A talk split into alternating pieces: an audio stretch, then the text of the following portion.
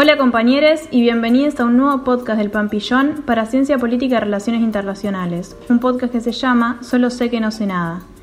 En esta ocasión nos encontramos otra vez para centrarnos en la materia problemática del conocimiento en las ciencias sociales y así repasar algunas ideas generales del pensamiento político de Hegel, un autor de la unidad número 3. Hegel interroga cómo la filosofía y el pensamiento filosófico se han desarrollado a través de la historia Niega que sean meros hechos causales, sino que están concatenados. La realidad se desarrolla de forma dialéctica, es decir, una tesis y antítesis que se niegan una a la otra y mediante la razón llegan a una síntesis. La historia de la filosofía puede ser enseñada como una introducción a la filosofía, porque presenta su origen y cómo ésta se ha desarrollado en el tiempo.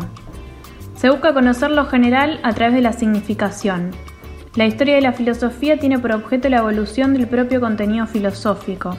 La historia está en armonía e incluso coincide con la propia ciencia.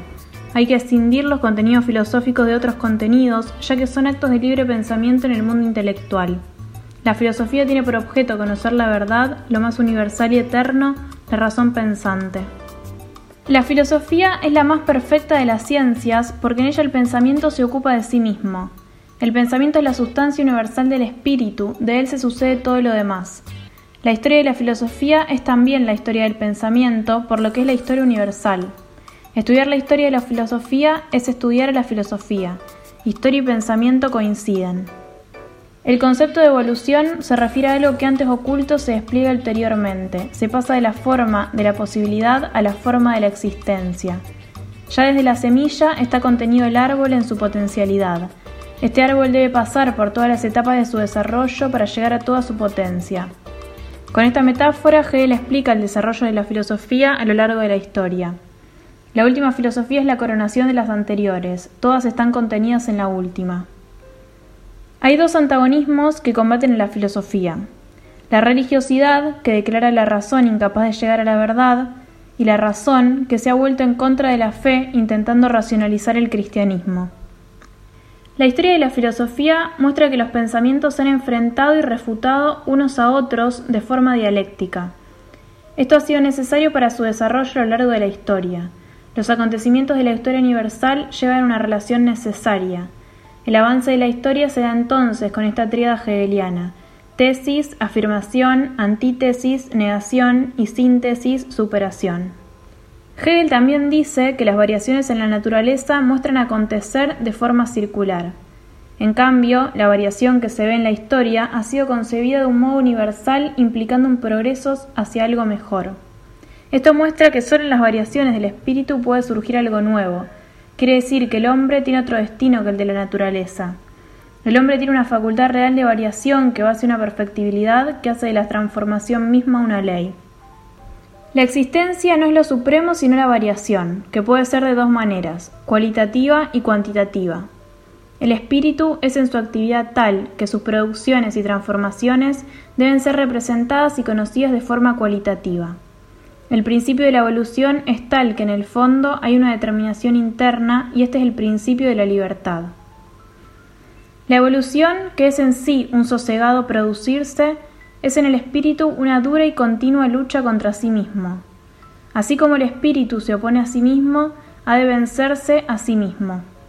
No consiste en la mera evolución formal, sino en la realización de un fin con indeterminado contenido, que es la libertad. La evolución acontece en el tiempo que contiene lo negativo. La conservación de la especie no es más que la simple repetición de la misma manera de existencia. En cambio, la variación del espíritu tiene lugar no en la superficie, sino en el concepto. En el espíritu toda transformación es progreso, mientras que en la naturaleza no. La historia universal es entonces el desenvolvimiento del espíritu en el tiempo. Los pueblos, como formas espirituales, se presentan en el mismo espacio coexistiendo indiferentes unos de otros. Hegel desarrolla tres pueblos donde podemos ver el curso de la historia. El primero de todos es el mundo asiático, el espíritu está sumergido en la naturaleza, hay una individualidad sin libertad y es libre uno solo. El segundo es el mundo maometano, el principio del dos único pero con albedrío desenfrenado, y la libertad es imperfecta y parcial, y solo son libres algunos. Tiene dos fases. el mundo griego, donde la libertad es sustancial, y el mundo romano, donde la libertad depende del Estado. Y el último es el mundo cristiano, que es el europeo occidental. Está logrado el principio supremo, conocimiento del espíritu en sí mismo. La libertad se universaliza, es libre el hombre como tal. Conciliación del espíritu subjetivo con el objetivo. La historia universal presenta el conjunto de fases por las que pasa la evolución del principio, cuyo contenido es la conciencia de la libertad, pero solo pervive en las formas más universales. Damos así por terminado este episodio de Solo sé que no sé nada. Esperamos que les haya servido y recomendamos siempre tomar como referencia el programa de la materia. Y obviamente también seguir las clases y las instancias de consulta que propone la cátedra. Cualquier duda o consulta pueden acercarse a nosotros. También pueden encontrarnos en redes, estamos en Instagram como arroba pampillón fcpolit-bajo. Les dejamos un saludo y nos vemos en el próximo episodio de Solo sé que no sé nada.